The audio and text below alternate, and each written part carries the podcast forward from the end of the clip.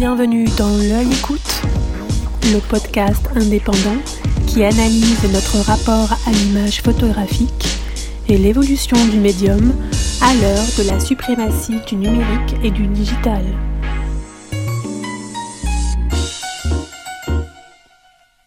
Nous vous proposons aujourd'hui d'aller à la rencontre de la photographe Olivia Gay. Depuis 2002, Olivia Gay a choisi de s'installer à temps plein à la campagne dans un petit village de l'Orne et s'est retirée au calme pour redéfinir son travail de photographe. C'est donc depuis sa maison familiale qu'elle a répondu aux questions de Yannick Le Guillanton. Elle évoque son parcours, ses inspirations, notamment dans le monde de l'art, son approche de la photographie, documentaire pour ne pas dire sociologique, avec un attachement particulier à décortiquer les relations entre l'individu et le collectif au sein d'espaces où ils sont étroitement liés, dans le travail, au sein de centres d'accueil ou en maison d'arrêt. Pour cette photographe du réel, seule la couleur donne au monde sa résonance. Photographe concernée, dans le sens défini par Cornel Capa, elle est une femme qui photographie d'autres femmes, toujours avec la bonne distance, celle qui lui permet à la fois d'entrer avec elles dans une pratique de réciprocité et d'enrichir sa réflexion sur l'évolution de leur rôle dans notre société. Photographe du dedans comme du dehors, de l'intime comme du monde extérieur, du corps comme de l'âme, elle porte un regard émouvant et intelligent sur ses contemporains, tout en nous interrogeant sur l'isolement et la solitude des individus, sur le mystère du monde. Elle travaille sur la conception de sa première monographie, un vaste plan d'ensemble qui fera dialoguer tous ceux qu'elle a photographiés depuis 20 ans.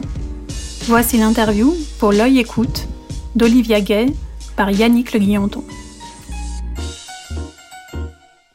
Bonjour Olivia, merci d'avoir répondu présente à cette invitation de l'œil écoute. J'espère que tu es confortablement installée puisque confinement oblige, nous réalisons cet entretien à distance. Est-ce que tu peux me dire où tu te trouves Olivia? Eh bien écoute Yannick, je suis en ce moment dans mon petit bureau euh, qui se trouve dans un dans ma maison située au Loge, un petit village en Normandie.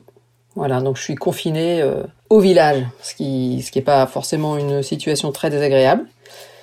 Alors pour commencer, j'aimerais savoir quel a été ton premier contact avec la photo Est-ce que tu avais un appareil à ta disposition quand tu étais enfant?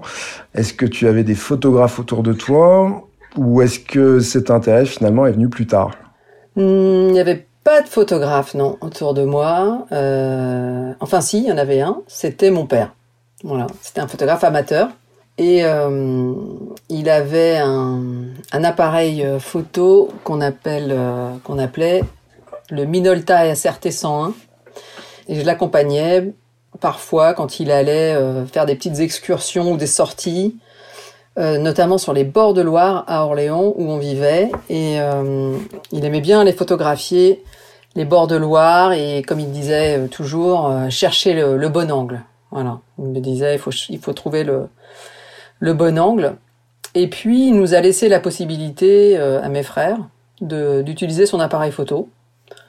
Donc euh, voilà, c'est comme ça que j'ai commencé en fait avec le sien, avec euh, ce, ce, petit, enfin ce petit, ce réflexe euh, Minolta et, euh, et, quelques pellicules noir et blanc. À 15 ans, je me suis inscrite en fait au photoclub d'Orléans et c'est comme ça que j'ai commencé la photographie, à prendre les le, le maniement de, de, de l'appareil photo. Oui, apprendre le maniement, à apprendre aussi à, à, développer les pellicules et à les tirer. Et ça, je me rappelle que ça a été extraordinaire de voir apparaître la première image euh, dans le bain euh, du révélateur. C'était une image d'une petite fille que j'avais fait dans la rue et voilà. J'ai trouvé ça extraordinaire, quoi. Cette euh, et puis l'ambiance aussi qu'il y avait dans ce petit photoclub. Voilà, ça a été ma première expérience et en fait j'ai commencé à photographier euh, mes copines, mes amis, mes amis d'école mes amis de, collège et puis de lycée. Et, euh, et je les emmenais euh, sur le bord de Loire. Voilà, sur les bords de la Loire, donc à, Orléans. Et alors elles s'habillaient, on apportait des, des, des, chaussures, des, des, vêtements, on s'amusait. Je pense qu'on s'amusait à reproduire ce qu'on voyait dans les magazines. Euh, et puis, euh, moi, sans doute inconsciemment, euh, je pense que je reproduisais aussi les images, les photographies de ma mère qu'elle avait faites quand elle avait 17 ans. Elle avait fait un, test avec un photographe. Elle, voulait devenir mannequin. Et les photos de, de, ce, de ces séances avec ce photographe. Elle les avait gardées dans un grand book noir. Et c'était des, photos en noir et blanc qui, ont été faites dans Paris. Surtout dans Paris, un peu en studio. Et des, des poses un peu euh, simples, mais voilà. Des regards un peu mélancoliques, des, des, des, jeux avec, la main, de, le visage, parfois le corps. Euh, dans la nature aussi. Enfin, voilà. Et c'est en tout cas ces photos qui étaient dans ce book, euh, c'est quelque chose dont elle était très très fière. Et je crois que dès qu'on avait des invités, elle sortait ce livre, ce, grand portfolio, et elle montrait, euh, elle montrait ces images comme euh, voilà, comme le souvenir d'une beauté euh, évanouie ou passée en tout cas plutôt qu'évanouie, mais alors qu'elle était encore très belle et qu'elle est toujours belle d'ailleurs. voilà. Mais voilà, donc ces, ces premières images, elles étaient, elles étaient influencées par, par ce, par ce regard-là, par le regard de, de, la société, mais aussi de porter sur ma mère, quoi. Donc c'est des images, c'est des images de mode en fait, les images que, que tu avais sous le regard, les images des magazines, les images de tes copines, et les, des images que tu singeais un peu, tu essayais de reproduire une forme de, de, réalité que tu avais sous les yeux. Oui, c'est des images de mode. Euh, vraiment tout ce qu'il y a de plus. Euh, c'était pas, ce sont pas, c'était pas des images sophistiquées, quoi. C'était vraiment euh, chercher des postures avec elles, on cherchait euh, euh, des manières de se représenter euh, dans l'environnement qui, qui était le nôtre, dans cette ville où, où on vivait, quoi. Donc on jouait avec le décor, plus que plus qu'avec le corps d'ailleurs, finalement. On jouait ou avec les deux, quoi. C'était le, comment se représenter dans dans cet endroit, quoi. Des images scénarisées mais c'était surtout, euh, c'était surtout en fait, le, je pense la, la joie de, de, de passer ce moment ensemble, d'abord, euh, d'être ensemble, de se regarder, d'être regardé comme ça, de ce jeu du regard qui nous a, qui nous amusait beaucoup. Et puis ensuite euh, de se découvrir euh, sur l'image, quoi. Ça, c'était quand même extraordinaire. À l'époque, il y avait, évidemment pas de portable. Ça, c'était fin des années 80 et c'était ça c'était fantastique mais voilà j'ai quand même fait pas mal d'erreurs et il y a un, un, bon nombre de photos qu'on n'a jamais vues parce que j'arrivais pas à enrouler le, la pellicule euh, dans l'appareil photo. Et donc j'allais chez le photographe et il me disait ah non non non y a rien sur le film. Mais bon voilà. C'était euh, c'était à peine une déception parce que en fait on s'éclatait vraiment à, dans, dans ces séances de prise de vue entre nous quoi. C'était vraiment un bon moment donc par la suite, tu es parti aux États-Unis, à Boston exactement, pour euh, étudier la photographie. Est-ce que tu peux me dire pourquoi tu as fait euh, ce choix de, Boston plutôt que de, suivre des cours euh, à Louis Lumière, au Gobelin? Enfin, il y a une foule de, de propositions qui existent en France pour les écoles de photographie.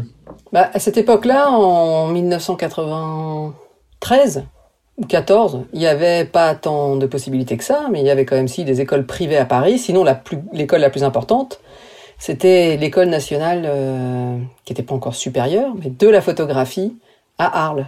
Et donc, j'ai décidé de, préparer le concours euh, d'Arles en m'inscrivant d'abord en histoire de l'art. Euh, il fallait pas spécifiquement avoir euh, un DUG, mais en tout cas, des connaissances en histoire de l'art et de la photographie étaient quand même euh, vivement conseillées. Et puis, euh, et puis j'aimais beaucoup l'histoire de l'art, donc j'ai commencé par étudier l'histoire de l'art à, Bordeaux. Et puis ensuite, au bout de deux années, j'ai passé le concours donc de l'école d'Arles. Et donc à l'époque, je me souviens, il, sur les, il y avait deux épreuves, comme encore aujourd'hui. L'épreuve écrite, on était 900 et ils en retenaient 100. Et donc j'avais fait partie des 100. Et l'épreuve orale, sur les 100, ils en gardaient 30. Et là, j'ai pas été euh, admise. donc euh, j'avais été extrêmement déçue.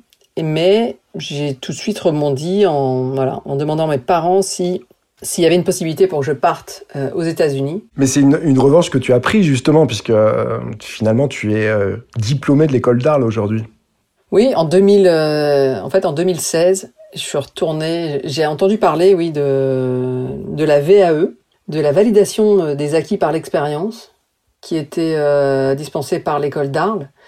Et là, je me suis dit, waouh, c'est mon, c'est ma, c'est l'opportunité de de reprendre cette euh, cette petite blessure et et puis surtout d'approfondir. Euh, d'approfondir en fait un travail que je, que je que je menais de manière assez spontanée et, et de façon intuitive depuis depuis longtemps et de, de, de, commencer à théoriser, d'éclaircir des, des, des, questions dans la forme comme dans le fond.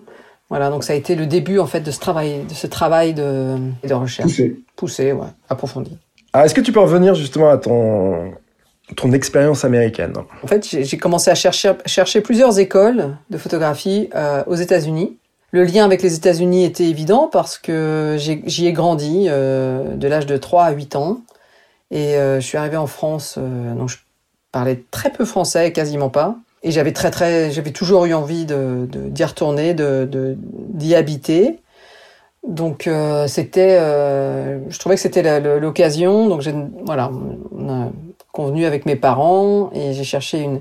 Alors pour le coup, c'était plus une école, comment dire, publique, mais on a trouvé à Boston une école qui qui était euh, qui était pas très cher et, j'ai pu être accueilli chez une amie enfin voilà donc je suis partie à Boston et euh, à la New England School of Photography et euh, j'y ai étudié pendant deux ans voilà avant de, partir à New York pour commencer euh, à travailler et puis euh, finalement de revenir en France pour commencer mon activité de photographe en 97 98 à peu près mais peut-être déjà dire que Boston, ce qui était intéressant, c'était une petite école sur trois étages.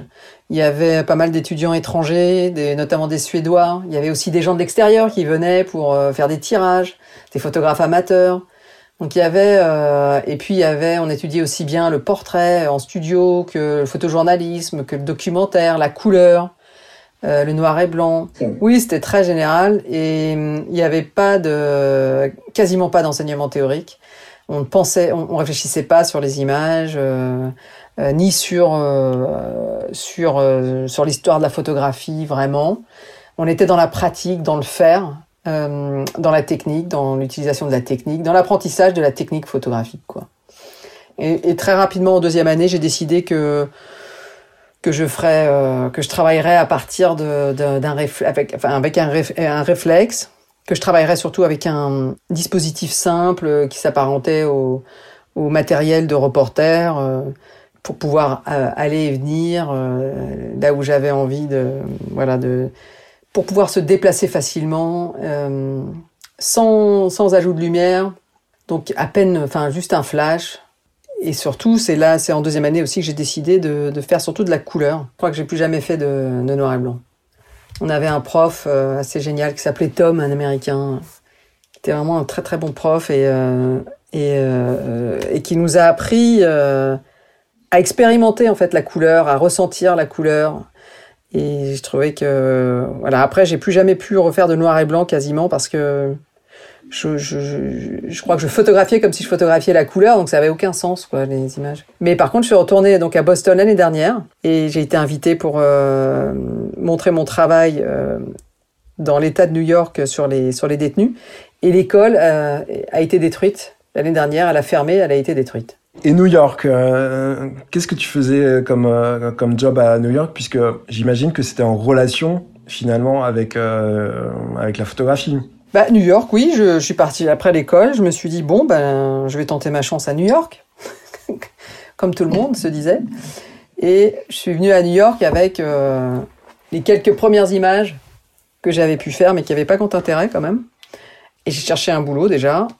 Et en fait, je suis allée avec mon petit book euh, démarcher pas mal d'agences. Et je suis arrivée chez Contact Presse Image. Je me suis euh, retrouvée dans un dans l'ascenseur. J'ai demandé à quel il y avait un homme dans l'ascenseur. Je lui ai demandé à quel étage était Contact, l'agence, et il m'a répondu au 12e.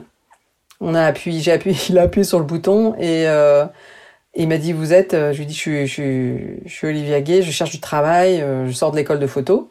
Et c'était Franck Fournier, photographe de Contact c'était une histoire assez dingue, mais ils attendaient quelqu'un euh, justement pour un poste d'iconographe qui est jamais venu, donc ils m'ont embauché.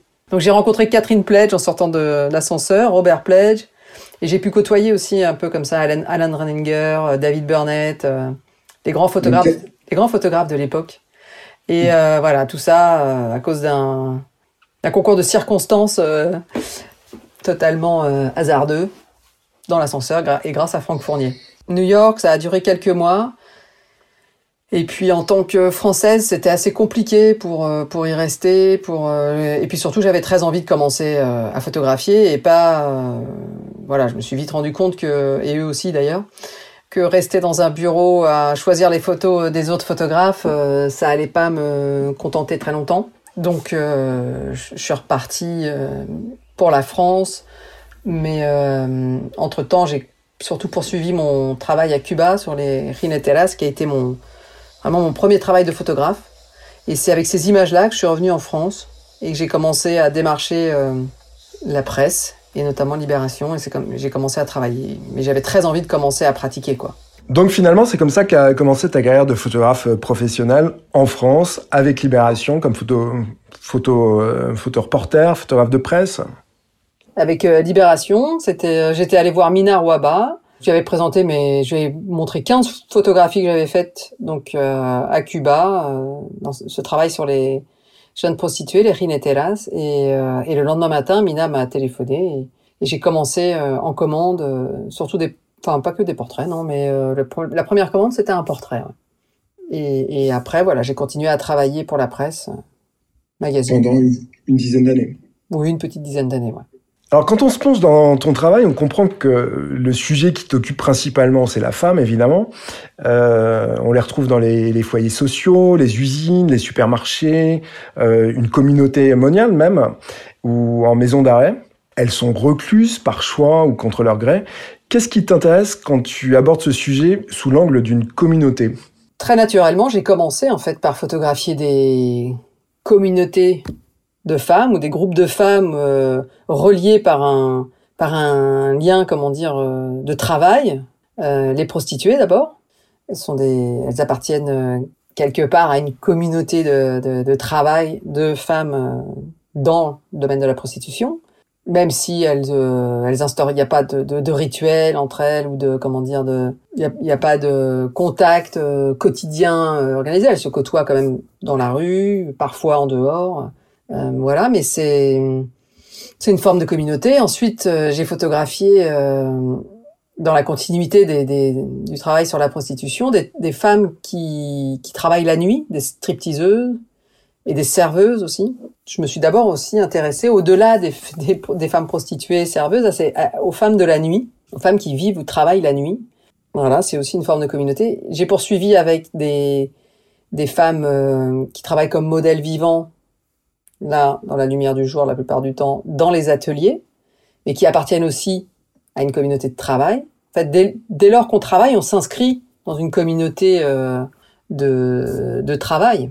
Et, euh, et au fil du temps, j'ai poursuivi avec des communautés de, comment dire, des, des, des, des, femmes qui travaillent dans des, dans des environnements où elles sont de plus en plus en contact. Euh, alors les femmes caissières, les ouvrières, c'est les religieuses aussi, elles sont voilà. Pour le coup, les religieuses, elles vivent et travaillent ensemble. Les, ce qui n'est pas le cas quand même des, caissières et des ouvrières, mais euh, et puis euh, au final, euh, des femmes détenues, des femmes résidentes dans les foyers d'hébergement sociaux, les femmes aussi migrantes ou réfugiées, voilà, qui sont qui, qui, qui sont hébergées dans qui, se retrouvent en fait dans, dans une communauté euh, choisie ou choisie ou subie, mais je veux dire euh, une manière aussi de vivre euh, ensemble. Donc c'est, je crois qu'à travers toutes ces communautés, d'abord, face à elles, je suis seule. Donc ça interroge aussi sans doute cette solitude qui est la mienne, celle du photographe, de la photographe, qui a un métier quand même de solitaire, un métier, un travail assez individualiste, en retrait ou enfin voilà ce regard euh, voilà. Puis peut-être que d'une certaine manière je c'est aussi ça que j'interroge c'est est-ce que moi j'appartiens à une communauté aussi ou pas euh, de, de, de, femmes communauté de femmes ou de femmes photographes? Voilà je, je m'interroge. Alors c'est très intéressant justement ce que tu dis parce que tu parles de la solitude. Mais ces communautés finalement elles sont euh, elles sont liées aussi quelque part par la solitude, puisque dans les portraits que tu réalises, euh, ces femmes, on les voit le, la plupart du temps le regard plongé dans le vide. Je pense notamment à la série qui s'intitule Les caissières de Margot, euh, où sur deux ou trois photos, on retrouve une atmosphère de la peinture de Edward Hopper. Est-ce que tu te sens proche du réalisme américain? Est-ce que c'est quelque chose qui t'a influencé? Je, pense à, cette vérité en fait de l'homme moderne qui est plongé aussi un peu dans la solitude, ce qui est très marqué dans la peinture de Hopper. Bah, ce qui m'intéresse, euh, c'est la, question du réel, et ça c'est sûr, et de la manière dont euh, la photographie euh, parvient ou non à, retranscrire ce réel, à l'interpréter, à, à, à, représenter. Et à travers cette démarche, c'est une manière de me relier, de nous relier en fait, je pense. Les peintures d'Edouard Hopper, bien sûr, elles m'ont euh, elles m'ont marqué, notamment quand je, je vivais aux États-Unis, euh, des images de Long Island, euh, ce que je pouvais voir. De la même manière, euh, je pense, je cherche d'autres peintres américains, mais c'est surtout la photographie documentaire américaine qui m'a qui m'a inspiré d'emblée. En fait, ce qui m'a intéressé dans l'art mais dès le plus jeune âge, c'est le, le, rapport sacré en fait à, à l'œuvre, au regard. C'est la manière dont on regarde. Alors, pendant mes années étudiantes, j'ai passé beaucoup de temps au musée euh, à regarder, par exemple, les, les, les retables ou les, euh, les, les, œuvres religieuses de Piero della Francesca. Vraiment regarder la manière dont les corps se positionnent, à regarder la, les, les, visages, les, les, regards, euh, les regards dirigés, les, le toucher, la manière dont les corps se, se, se, se positionnent entre eux, quoi. Et puis euh, finalement aussi la manière dont, même quand ils sont entre eux, ces corps, d'une certaine manière, ils sont encore euh, seuls. Une forme de solitude même dans le groupe. Et ça m'a toujours intéressé de prendre le temps de regarder ces, ces œuvres où il y a plusieurs personnes représentées et de, regarder chacun comment on, on interagit, même au sein du groupe. Et c'est quelque chose qui me passionne aussi euh, dans la vie euh, de tous les jours, de regarder comment chacun euh, on, interagit, comment on, comment on passe de ce de ce du soi à l'autre, de la solitude au groupe, de notre individualisme au collectif, comment ça se construit, comment on agit. Voilà, donc c'est vraiment ces formes je trouvais que dans l'art, j'arrivais à, comprendre ou à peut-être euh, enrichir mon regard porté sur, enfin grâce à l'art, j'arrivais à enrichir le regard que je portais sur euh, les, vivants de mon époque. Je, je, de certaine manière, ça me, ça enrichissait, euh, ouais, cette manière de regarder, ça, ça me permettait finalement peut-être, oui, de, de porter un regard un peu plus euh, esthétique, euh, théâtrale, euh, de, et pourquoi pas d'essayer de poursuivre euh, ça, cette démarche, jusque dans un monde, euh, dans des mondes où l'art n'est n'est pas envisagé, c'est-à-dire voilà le monde ouvrier ou le monde du supermarché ou avec ses communautés, de femmes dans les dans les prisons. Voilà, est-ce qu'on peut aussi là faire de l'art et... On va peut-être revenir à la peinture juste après parce que j'ai une question pertinente, je l'espère, à te poser euh, un propos de la peinture. Mais euh, est-ce que tu avais également des références en termes de photographie?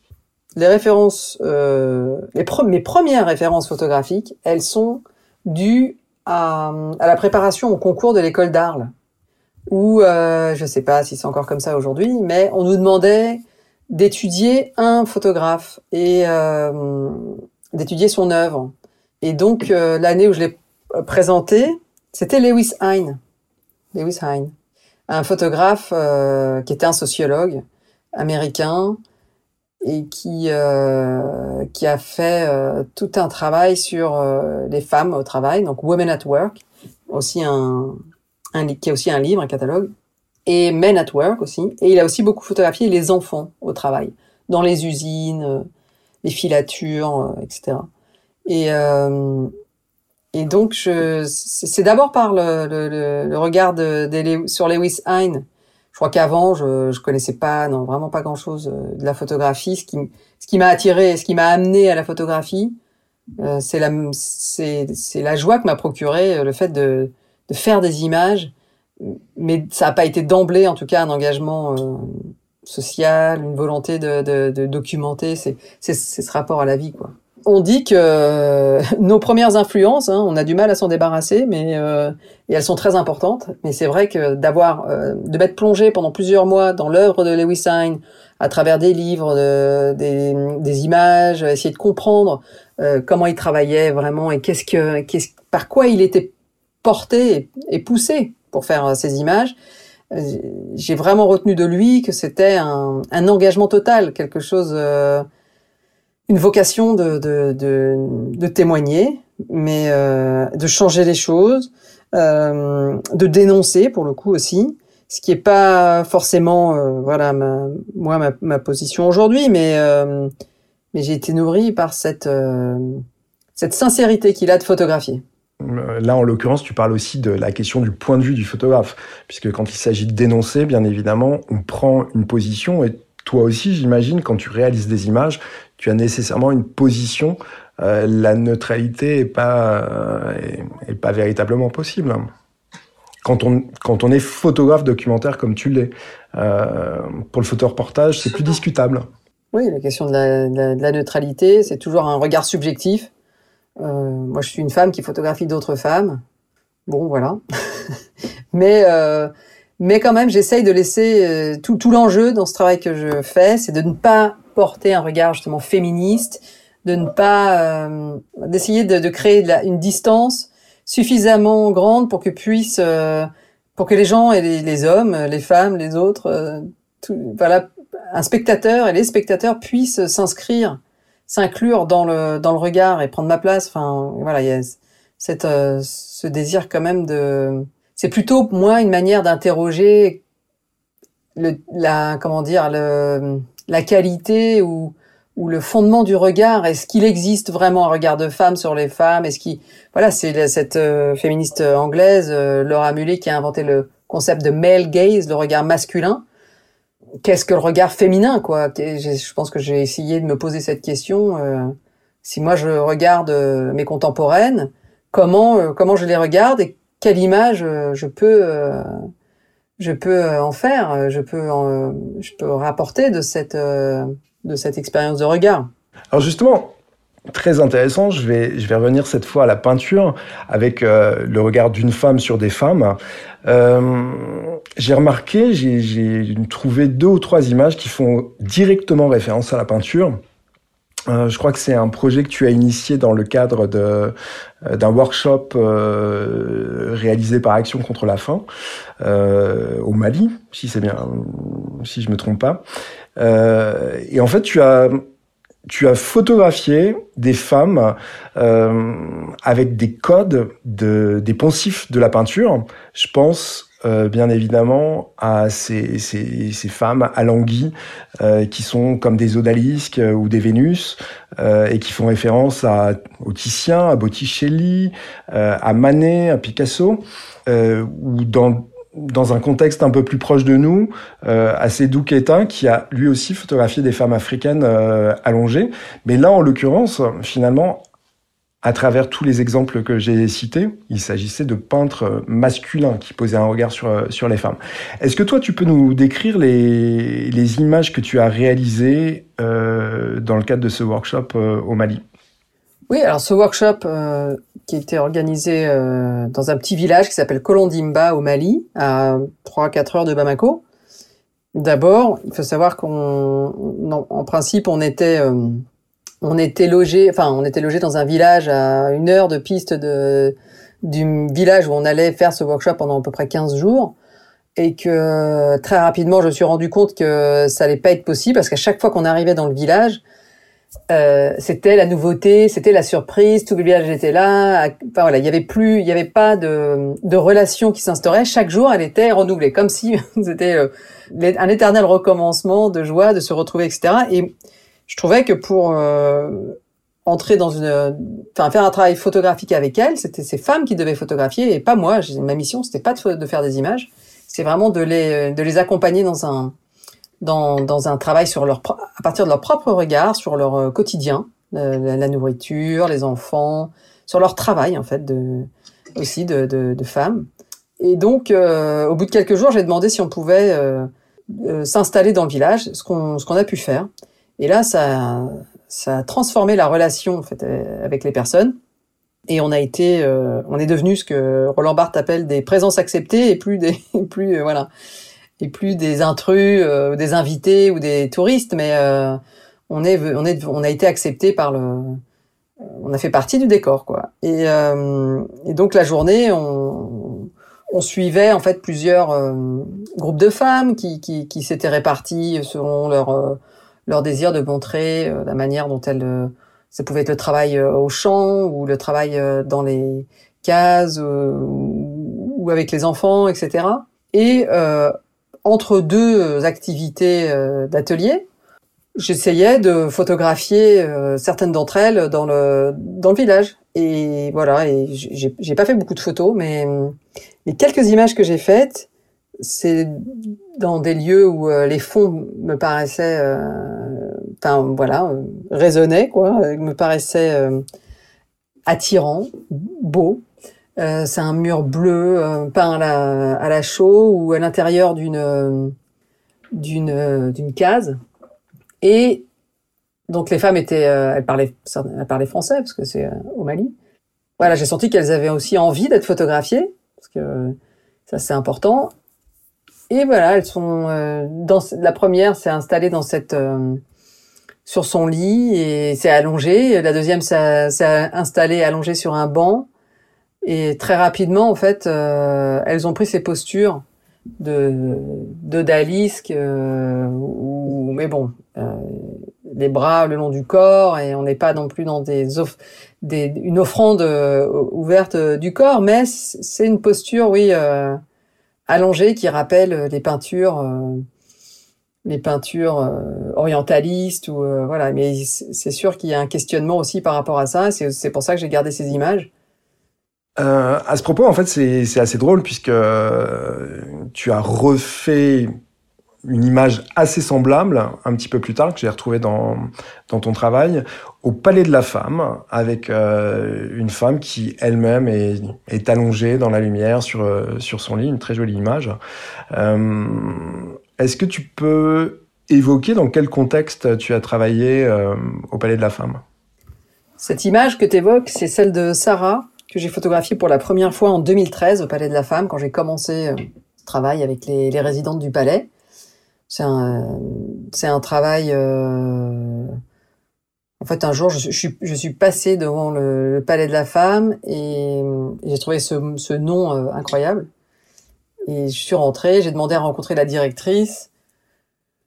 Et bon, il m'a fallu un an avant de pouvoir obtenir l'autorisation d'y rentrer pour faire des images, mais pour faire des images et puis pour partager justement voilà le le, regard avec elles et leur montrer aussi ce que j'avais. Enfin, j'avais c'est encore une fois partie partie d'une idée euh, assez intuitive et spontanée qui était celle de, faire connaissance avec ces femmes qui vivaient qui vivent dans ce lieu où on n'a pas le droit de rentrer quoi euh, si on n'est pas si on si on n'en fait pas partie.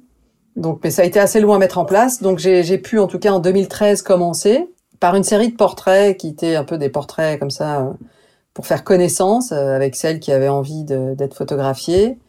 Et puis euh, donc Sarah, cette image. Et puis j'ai continué à garder un, enfin j'ai entretenu un lien avec les femmes. Et puis en 2017, j'ai j'y suis retournée pour faire cette fois un travail d'atelier et de partage de, de, de, de photographie et et, au-delà de ça du vécu de un atelier voilà de paroles de d'images de, euh, de chants de danse euh, euh, d'expression avec elle euh, je l'ai refotographié donc euh, en 2017 et ce qui est assez intéressant c'est que Sarah elle a, grandi aussi dans un village malien au Mali et donc c'est une femme africaine et c'est vrai que quand je photographie Sarah, elle se met euh, automatiquement euh, allongée sur son lit. Euh, elle cherche des postures. Euh, voilà, donc il y, a un, lien entre les images du, de Colondimba au Mali et finalement quelque part les images du palais. Et euh, ce lien, c'est, la terre, quoi. C'est la, c'est la terre d'origine. C'est pour moi, c'est voilà, quand je photographie Sarah quelque part, je suis un petit peu encore avec avec les femmes du Mali et, par rapport justement à Malmaison, ou le, le travail que j'avais fait dans le premier foyer, euh, qui était un foyer euh, Emmaüs où il y avait à peu près une trentaine de femmes et qui était un, en, vraiment dans un état euh, assez vétuste et voilà, euh, vraiment pas euh, esthétique pour pour les, enfin des conditions ouais, assez vieilles. Je pense qu'il a été détruit d'ailleurs depuis, reconstruit, rénové. Enfin j'espère, je pense que oui enfin à Malmaison, euh, c'était un projet collectif avec le groupe Laforge et on travaillait sur euh, cette question de rêve et réalité euh, du travail. Et on proposait à des, à des femmes résidentes de, de, de raconter leur expérience de travail ou leur qu'est-ce qu'elle avait été leur rêve de travail et voilà et de les amener aussi si elles en avaient l'envie de à parler de leur vie présente.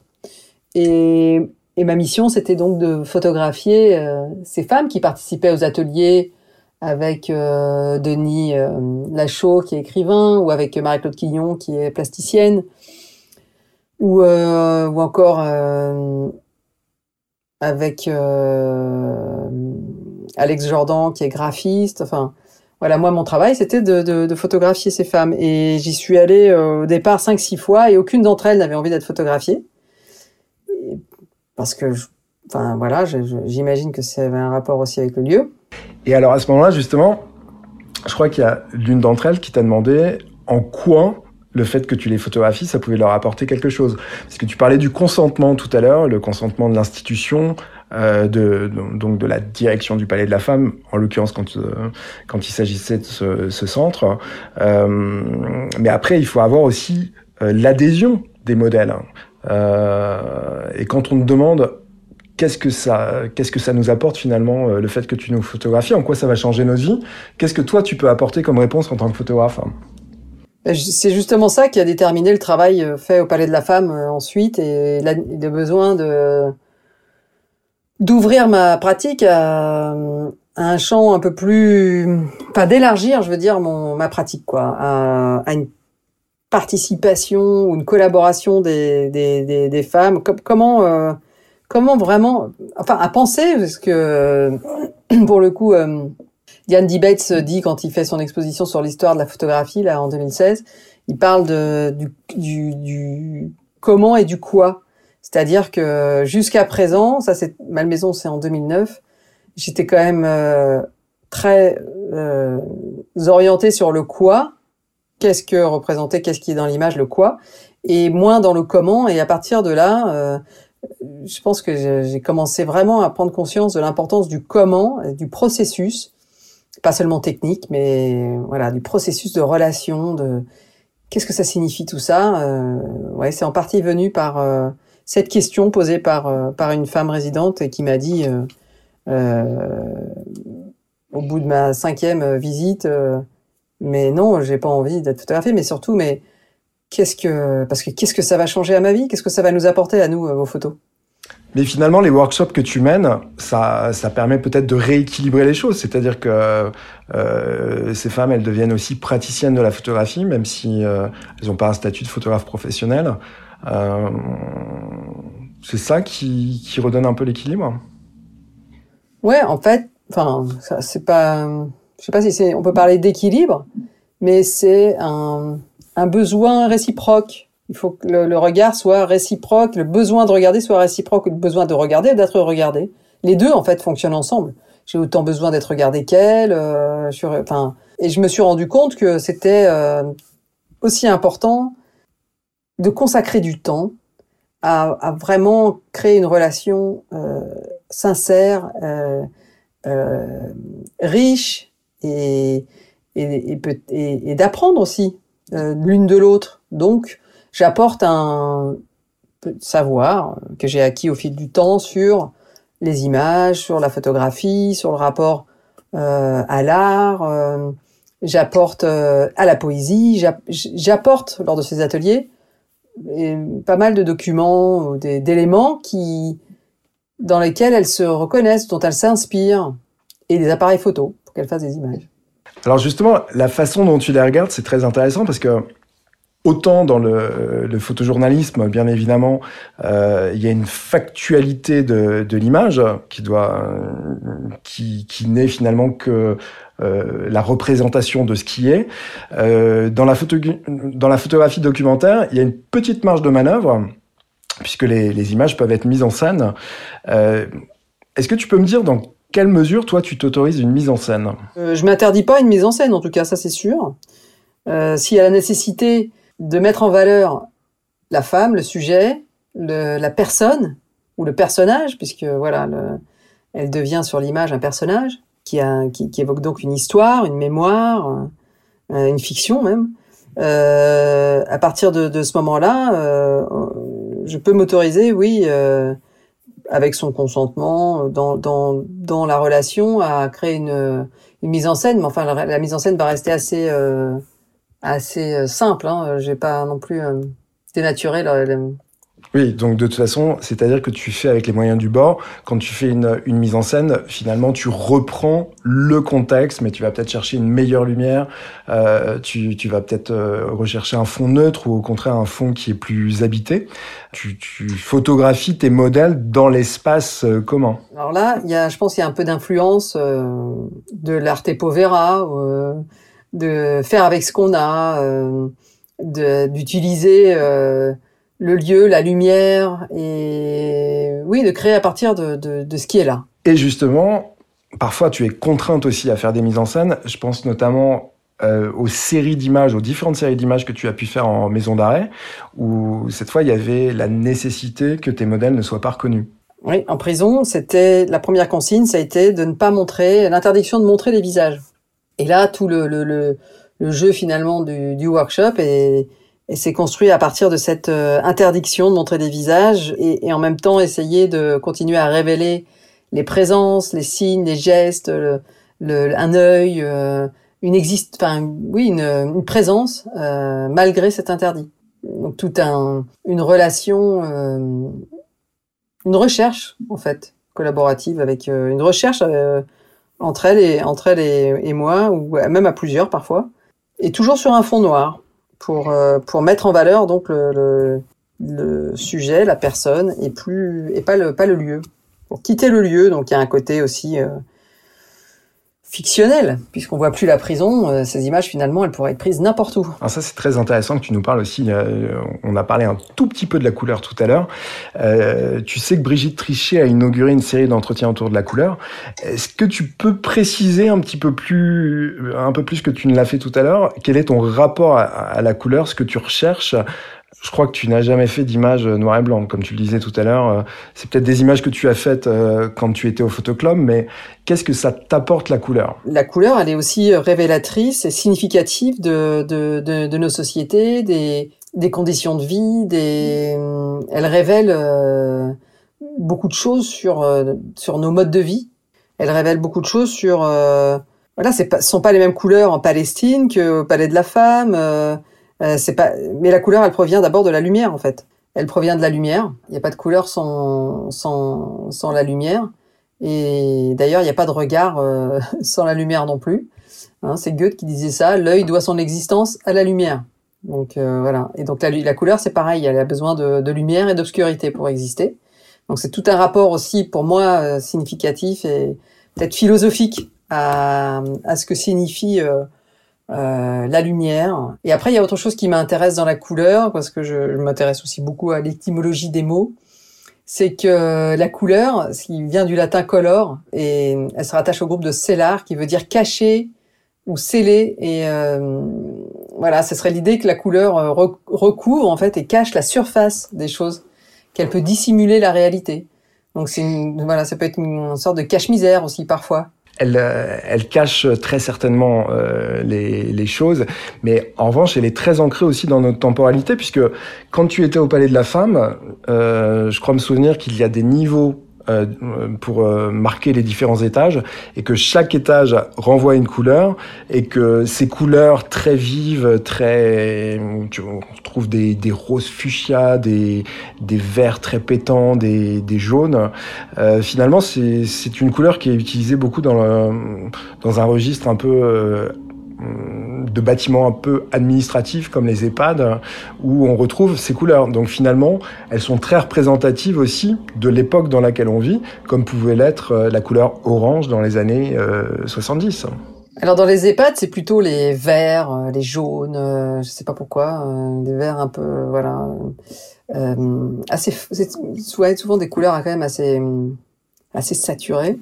Mais oui, au Palais de la Femme, la première chose qui m'a qui m'a surprise, c'est ça, c'est les femmes vivent dans des toutes petites chambres dans lesquelles il y a il y a pas de cuisine ni rien, mais il y a un coin douche, un lit, un petit bureau et, et une table ou un placard. Et, et chaque chambre a à l'intérieur un pan de mur peint d'une couleur euh, vive, euh, jaune, bleu, vert, orange, rose. Et voilà, donc euh, j'ai proposé à ces, aux femmes de, photo, de les photographier en fait devant ces les murs de couleurs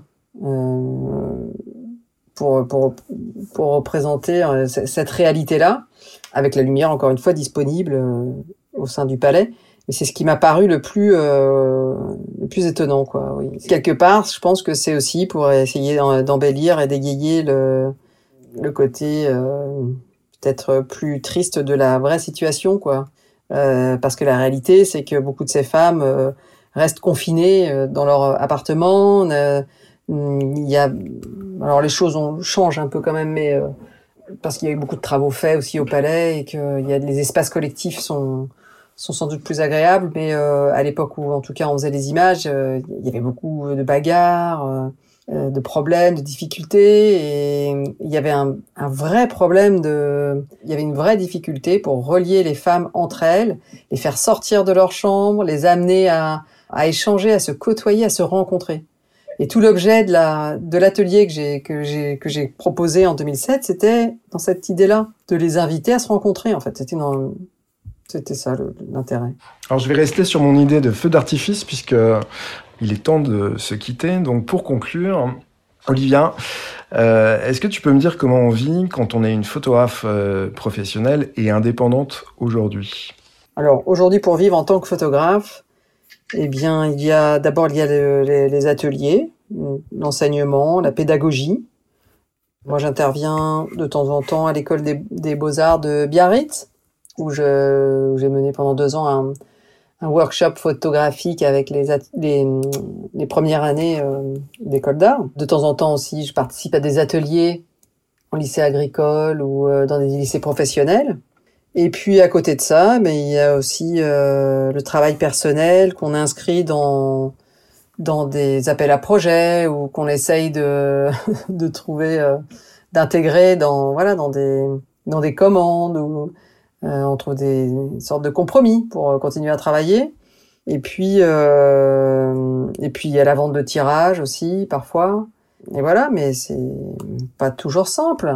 Et il y a, y, a, y a aussi, euh, bon, c'est un projet qui pour le moment est, est peut-être encore sous embargo, mais il y a un projet réflexif sur ton travail que tu souhaites mener là prochainement. Donc mon, mon projet pour le moment, c'est de travailler sur de, une édition et de, à travers cette édition, de, de rendre compte de la temporalité qui, qui s'est écoulée entre les premières euh, images que j'ai pu faire euh, d'une femme euh, dans la rue, clocharde, en 91, d'une femme que j'ai photographiée, je crois que c'est la seule clocharde que j'ai jamais pu, on appellerait ça SDF aujourd'hui. À l'époque, ça n'existait pas.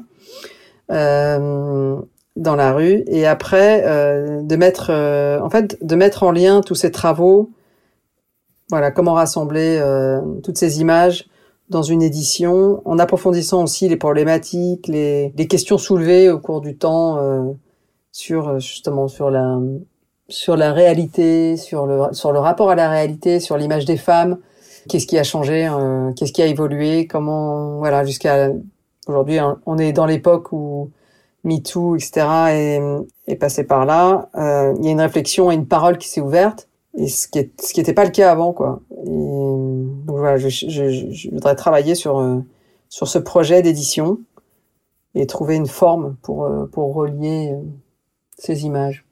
Ce serait une monographie et un premier livre monographique, vraiment dans l'idée de mettre en, en lien euh, des images passées, mais aussi trois futurs trois projets qui sont en cours et qui concerne encore le domaine du travail. Oui, puisqu'on l'a bien compris, dans ta recherche, le travail, la répétition, le temps, ce sont des points fondamentaux. Oui, c'est trois axes qui sont très importants pour moi. Le travail, le temps, la répétition et le développement d'une euh, d'une photographie qu'on pourrait appeler concernée.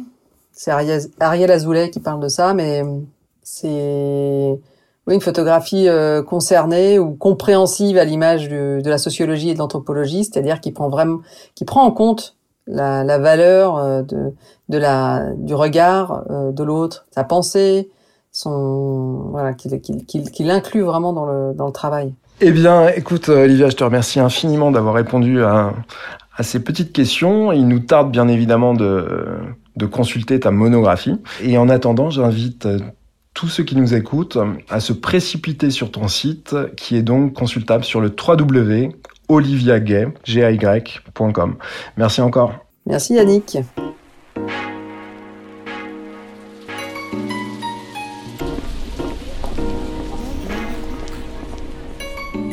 Bienvenue dans L'œil écoute, le podcast indépendant qui analyse notre rapport à l'image photographique et l'évolution du médium à l'heure de la suprématie du numérique et du digital.